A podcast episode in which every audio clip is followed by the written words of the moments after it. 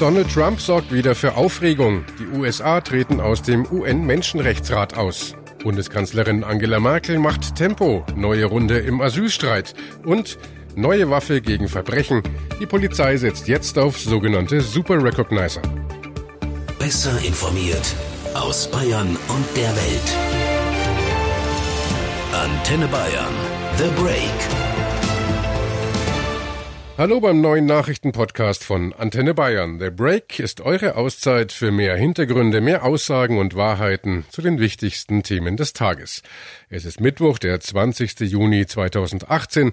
Redaktionsschluss für diese Folge war 16 Uhr. Ich bin Antenne Bayern Chefredakteur Ralf Zinno.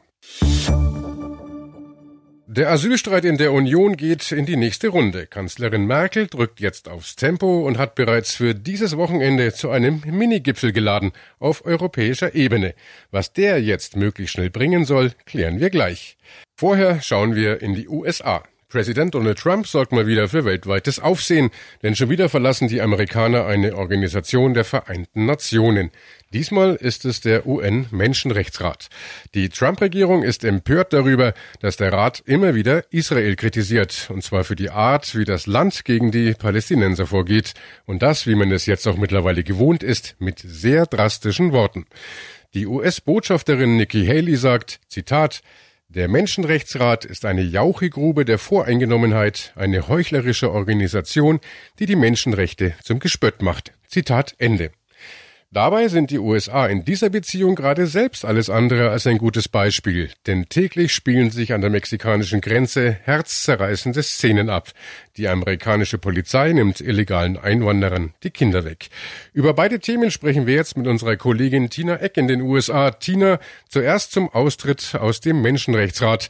Was kritisieren die USA denn nun genau? Es geht den USA schon lange gegen den Strich, äh, dass der Menschenrechtsrat oder früher die Menschenrechtskommission Israel im Visier hat. Und deswegen äh, wollten die USA auch schon bei der Gründung 2006, damals noch unter der Bush-Regierung, eigentlich nichts damit zu tun haben. Unter Obama dann waren die USA im Menschenrechtsrat aktiv, aber mit Trump kochte die Kritik wieder hoch. Es wurden Reformen nicht vorgeschlagen, sondern verlangt, darunter auch Israel aus der Ziellinie zu nehmen, weniger zu reden, weniger weniger Resolutionen. Das ist nicht passiert. Jetzt eben Knopfdruck raus aus dem Club. Mhm, und es ist ja nicht die erste internationale Organisation oder Vereinbarung, die Trump verlässt. Äh, Trump zieht wie ein Mähdrescher durch die Szene. Klimaabkommen von Paris raus. Atomdeal mit dem Iran nix da. NAFTA und andere Welthandelsabkommen Nullinger. Canceln, Strafzölle. Und hier bei den eigenen Regulierungen der Banken und Hedgefonds abschaffen. Freie Bahn für ruchlose Spekulanten. Krankenversicherung in Amerika, ein schöner Traum der Obama-Jahre. Trump setzt die Keule an, vergrätzt die Verbündeten und macht so langsam auch äh, den eigenen Parteikollegen bange. Mhm. Mhm. Aber vor allem der Zeitpunkt, aus dem Menschenrechtsrat auszusteigen, wirkt wie ein blanker Hohn für viele. Denn im Moment verstoßen die USA ja selbst gegen die Menschenrechte. Das zumindest wird ihnen von vielen Seiten vorgeworfen.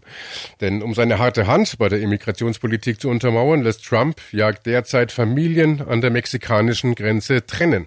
Allerdings, und auch das wird wieder umgedreht, mit falschen Tatsachen gespickt und den Demokraten in die Schuhe geschoben. Das Einwanderungsdilemma, die Kinder hinter Gittern, die wir hier sehen, das ist allein Trumps hausgemachte Inszenierung, um die wahren Zustände, wie er sie wahrnimmt, an den Grenzen zu zeigen und die Mauer zu Mexiko durchzuboxen, für die kein Geld da ist und die keiner will. Die Trennung der Kinder von ihren Eltern sind ganz klar Menschenrechtsverletzungen und Trump könnte das beenden, aber jetzt gehen auch die Republikaner auf die Barrikaden und dies Debakel könnte Trump empfindlich schaden bei den Wahlen im Herbst. Danke, Tina, in die USA. Und genau auf diese Situation an der amerikanisch-mexikanischen Grenze wollen wir mal einen genaueren Blick werfen. Ein kleines Mädchen weint bitterlich und ist nicht zu beruhigen. Denn gerade wurde vor den Augen der Zweijährigen die Mama verhaftet. Die Kleine bleibt allein zurück, wird jetzt in ein Heim gebracht. Es ist nur eines von vielen Familienschicksalen an der mexikanischen Grenze. Die US-Behörden haben seit Mitte April 2000 Kinder von ihren Eltern getrennt. Der Grund, die US-Gesetze verbieten eine Inhaftierung ganzer Familien, da Kinder nicht eines Verbrechens beschuldigt werden können. Da deren Eltern als illegale Einwanderer aber ins Gefängnis gesteckt werden, bleiben die Kinder alleine zurück. Früher drückte man da noch mal ein Auge zu, Aber seit im Frühjahr die Nulltoleranzpolitik eingeführt wurde, muss bei jedem unberechtigten Grenzübertritt ein Strafverfahren angeordnet werden. Die Eltern kommen also ins Gefängnis, die Kinder in ein Heim. Die Eltern wissen nicht, wann und wo sie ihre Kinder wiedersehen. Doch diese Methode sorgt jetzt auch bei allen Parteien in den USA für Diskussionen. Im Kongress wird jetzt darüber entschieden, ob die unmenschlichen Bedingungen an der Grenze zwischen Mexiko und den USA bestehen bleiben. Die meisten hoffen, dass dieses Vorgehen bald ein Ende hat. Mittlerweile sind die Heime, in denen die Kinder leben, so dicht gefüllt, dass inzwischen sogar Zeltlager errichtet werden mussten. Es gibt Menschen, die Personen eindeutig anhand ihrer Gesichter erkennen können. Und das, obwohl sie sie nur ein einziges Mal und ganz kurz gesehen haben. Diese Fähigkeit ist sehr besonders und genetisch bedingt. Die Polizei in Bayern setzt ab sofort Menschen mit dieser außergewöhnlichen Begabung ein, um die Verbrechensbekämpfung noch effektiver zu machen. Wie das funktioniert, dazu kommen wir gleich. Vorher schauen wir noch erstaunt und beeindruckt auf Bundeskanzlerin Angela Merkel, denn die drückt nun ganz gewaltig aufs Tempo. Sie will schneller als gedacht eine europäische Lösung im Asylstreit herbeiführen. Schon am kommenden Sonntag wird eine Art Mini-EU-Gipfel in Brüssel stattfinden, und zwar mit Ländern, die besonders von der Flüchtlingsfrage betroffen sind. Teilnehmer außer Deutschland sind demnach Österreich, Italien, Frankreich, Griechenland, Bulgarien und Spanien. Regierungssprecher Stefan Seibert. Die Bundeskanzlerin hat es klar gesagt, sie setzt auf Verabredungen, Vereinbarungen, Absprachen mit anderen Mitgliedstaaten, die betroffen sind von diesen Themen ähm, innerhalb der Europäischen Union. Die sind gemeint. Und jetzt ist das auf Einladung des Europäischen Kommissionspräsidenten ein erstes Arbeitstreffen. Merkel will mit diesem Treffen natürlich verhindern, dass Seehofer Abweisungen von Flüchtlingen an den Grenzen anordnet, ohne dass die europäischen Partner einbezogen werden. Es liegt ja im tiefsten Interesse unserer Länder, Europa zusammenzuhalten. Aus ureigenem Interesse gilt es, die großen Fragen der Außen-, der Flüchtlingspolitik, der Migrationspolitik gemeinsam zu lösen.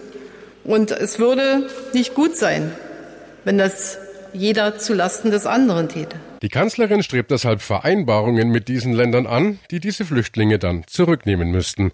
Die CSU hatte ihr hierfür ja eine Frist von zwei Wochen eingeräumt. Darüber hat heute auch Bayerns Ministerpräsident Söder mit Österreichs Kanzler Kurz bei einer gemeinsamen Kabinettssitzung in Linz gesprochen. Beide zeigten sich mehr als zufrieden mit ihrer Linie, auch was den kurzfristig einberufenen Minigipfel zur Flüchtlingsfrage angeht. Dazu Österreichs Kanzler Kurz. Wir übernehmen mit 1. Juli den Ratsvorsitz und suchen hier natürlich auch nach Verbündeten, nach Unterstützern, nach all jenen, die dabei einen Beitrag leisten wollen, den Außengrenzschutz endlich zustande zu bringen, sicherzustellen. Ich hoffe sehr, dass es unseren deutschen Nachbarn gelingt, auch eine gemeinsame Linie der Bundesregierung festzulegen. Ähm, das ist in unser aller Interesse, dass es im größten Land der Europäischen Union, im stärksten Land der Europäischen Union auch eine gemeinsame Linie gibt, hoffentlich auch eine gemeinsame Linie in die richtige Richtung, dass wir sicherstellen, dass unsere Außengrenzen so geschützt werden, dass ein Europa ohne Grenzen nach innen auch wirklich möglich wird. Die Diskussionen hinter und natürlich auch vor den Kulissen in Sachen Asylstreit gehen also weiter. Und die Uhr tickt. Ende Juni läuft das Ultimatum aus. Bundesinnenminister Seehofer hat inzwischen einen Chef für das Bundesamt für Flüchtlinge gefunden. Heute hat er Hans Eckert Sommer ins Amt berufen. Er weiß äh, auch meine Erwartungshaltung um meine Erwartungshaltung. Die allerwichtigste Aufgabe wird sein, dass er das Personal des BAMF zusammenführt und äh, motiviert. Der neue BAMF-Chef Sommer hat bisher als Asylexperte im bayerischen Innenministerium gearbeitet. Er leitete hier das Sachgebiet Ausländer- und Asylrecht. Heute hat er sich in einem Appell an seine neuen Mitarbeiter gewandt. Mehr aber auch nicht. Ich bin Beamter. Ich habe daher Deutschland zu dienen. Politische Statements kommen mir nicht zu. Ich bitte dafür um Ihr Verständnis. Ich kenne das BAMF seit zwölf Jahren. Auf allen Ebenen habe ich in dieser Zeit für Bayern mit dem BAMF zusammengearbeitet. Das BAMF entscheidet über eines der höchsten Güter, das ein Staat zu vergeben hat, das Asylrecht. Ich möchte, dass die Mitarbeiterinnen und Mitarbeiter des BAMF wieder stolz auf ihre Arbeit und ihr Amt sein können.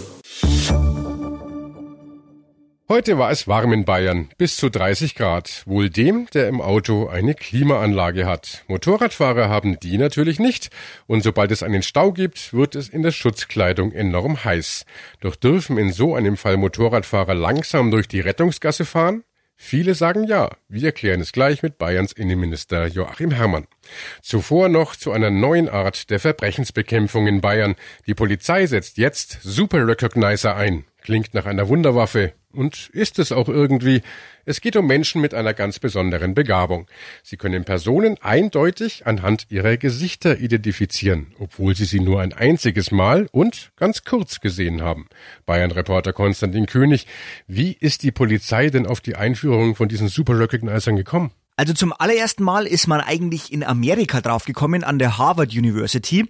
Da wurden Menschen untersucht mit dem Krankheitsbild Gesichtsblindheit. Also Menschen, die sich überhaupt keine Gesichter merken können. Und im Zuge dieser Tests ist dann eben auch rausgekommen, dass es Menschen gibt, die sich unglaublich gut Gesichter merken können.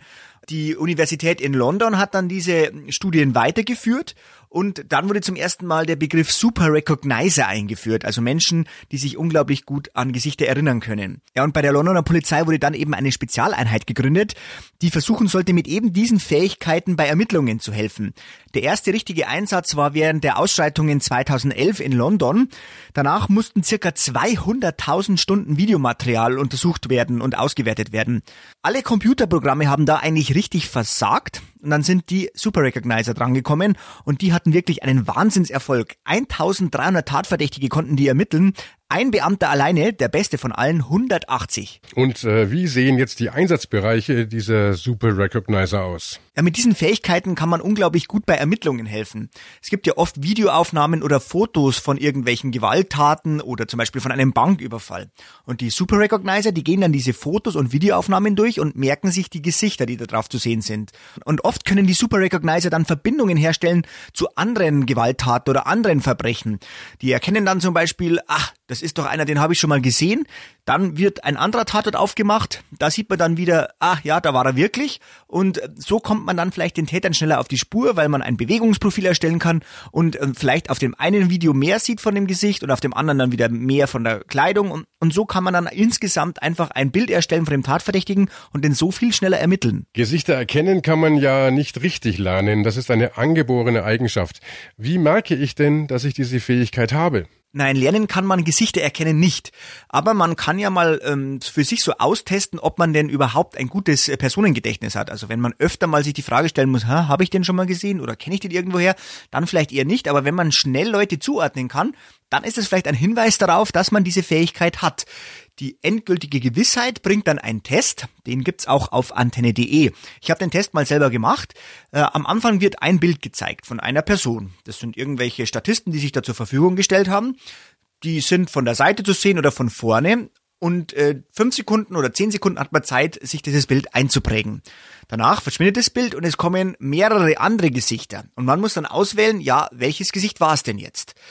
Am Anfang ist der Test noch recht leicht, wird dann immer schwieriger und man hat weniger Zeit. Am Schluss kommt man dann schon wirklich in die Bredouille rauszufinden, oh, wer war es denn jetzt? Ganz im Gegenteil zu den Super Recognizern, die müssen da gar nicht lang überlegen, die sehen ein Bild, prägen sich's kurz ein, kurz danach sehen sie andere Bilder und wissen sofort mit hundertprozentiger Gewissheit, wer das ist. Danke, Bayern-Reporter Konstantin König. Man steht im Stau, die Sonne brennt, im Auto ist es noch erträglich, dank Klimaanlage. Aber als Motorradfahrer ist man einer enormen Hitze ausgesetzt. Unter der Schutzkleidung werden es da gerne mal über 50 Grad. Viele Biker nutzen dann die Rettungsgasse und versuchen so, das im Stau stehen zu umgehen. Aber ist das erlaubt? Wir liefern die Antwort mit Bayerns Innenminister Joachim Herrmann. Grüß Gott. Hallo, grüß Gott. Herr Herrmann, wie ist es denn jetzt? Darf ein Motorradfahrer durch die Rettungsgasse, um der Hitze im Stau zu entgehen? Die Rettungsgasse hat den alleinigen Zweck, äh, den Weg für Rettungsfahrzeuge frei zu machen. Äh, nicht mehr und nicht weniger, aber der Zweck ist sicherlich wichtig genug. Äh, das gilt äh, eben auf allen Autobahnen, auf allen äh, mehrspurigen Straßen. Und äh, ich denke, das muss unser aller Interesse sein. Es ist schlimm genug, wenn Leute äh, letztendlich in Unachtsamkeit, manche auch böswillig äh, den Rettungskräften den Weg versperren. Ähm, jeder von uns sollte immer dran denken, dass äh, er selbst schon morgen in der Situation sein kann, dass er dringend auf das, das schnelle Eintreffen der Rettungskräfte angewiesen ist. Und deshalb sollte jeder wirklich auch das Bilden der Rettungsgasse A selbst folgen und natürlich dann auch nicht die Rettungsgasse missbrauchen, weil man dann auch ganz klar sehen muss, dass sich alle anderen Verkehrsteilnehmer auf gut Deutsch verarscht vorkommen, wenn jemand anderer diese Rettungsgasse hier missbraucht. Sie sind ja selbst begeisterter Motorradfahrer. Haben Sie denn Verständnis, wenn Biker das äh, vielleicht trotzdem mal tun? Da habe ich äh, volles Verständnis und äh, ich kann das gut nachvollziehen. Trotzdem äh, werden Sie vom Innenminister sicherlich nichts anderes erwarten, als dass ich klar sage, die Rettungsgasse ist natürlich für Rettungsfahrzeuge da und nicht dazu, äh, dass dann Motorradfahrer diese benutzen und sie womöglich dann blockieren, wenn Rettungsfahrzeuge kommen. Alles klar. Danke, Bayerns Innenminister Joachim Hamann. Ich danke Ihnen auch. Alles Gute und gute Fahrt. Befahren der Rettungsgasse ist also in jedem Fall auch für Motorradfahrer verboten. Daher die Frage an Christian Franz aus dem Antenne Bayern Verkehrszentrum. Christian, welche Strafen drohen denn? Ja, es drohen saftige Strafen. Überholen 100 Euro und ein Punkt, überholen und dabei andere gefährden 120 Euro und ein Punkt, überholen und dadurch ein resultierender Unfall 145 Euro und ein Punkt. Deutschland vor dem zweiten Gruppenspiel bei der Fußball-Weltmeisterschaft. Die Mannschaft bereitet sich in Sochi auf das wichtige Spiel gegen Schweden an diesem Samstag vor. Eine weitere Niederlage bedeutet das vorzeitige WM aus. Teammanager Oliver Bierhoff ist froh, dass die Mannschaft mit sich selbst jetzt hart ins Gericht geht. Das ist einfach auch wichtig, dass wir jetzt diese nächsten Tage, was die Stimmung angeht, aber auch die Arbeit, einen guten Mix finden zwischen Fokussierung und Angespanntheit die sicherlich da ist. Jeder ist sich bewusst, dass das hier schon für uns das erste Endspiel ist. Und daran arbeiten wir jetzt, sagen wir mal, auf dem Platz natürlich, vor allen Dingen technisch und taktisch, aber natürlich auch mit dem einen oder anderen Gespräch. Und wir hören morgen hier um 17 Uhr, wie unser Antenne Bayern WM-Experte Philipp Lahm die jetzige Situation einschätzt und wie hoch die Chancen auf ein besseres Spiel der deutschen Mannschaft stehen. Und das war The Break der Nachrichtenpodcast von Antenne Bayern am Mittwoch, den 20. Juni 2018. Ich bin Chefredakteur Ralf Zinno. Antenne Bayern. Besser informiert. Jeden Tag. Zu jeder vollen Stunde auf Antenne Bayern. The Break. The Break gibt's auch morgen wieder um 17 Uhr. Jetzt abonnieren.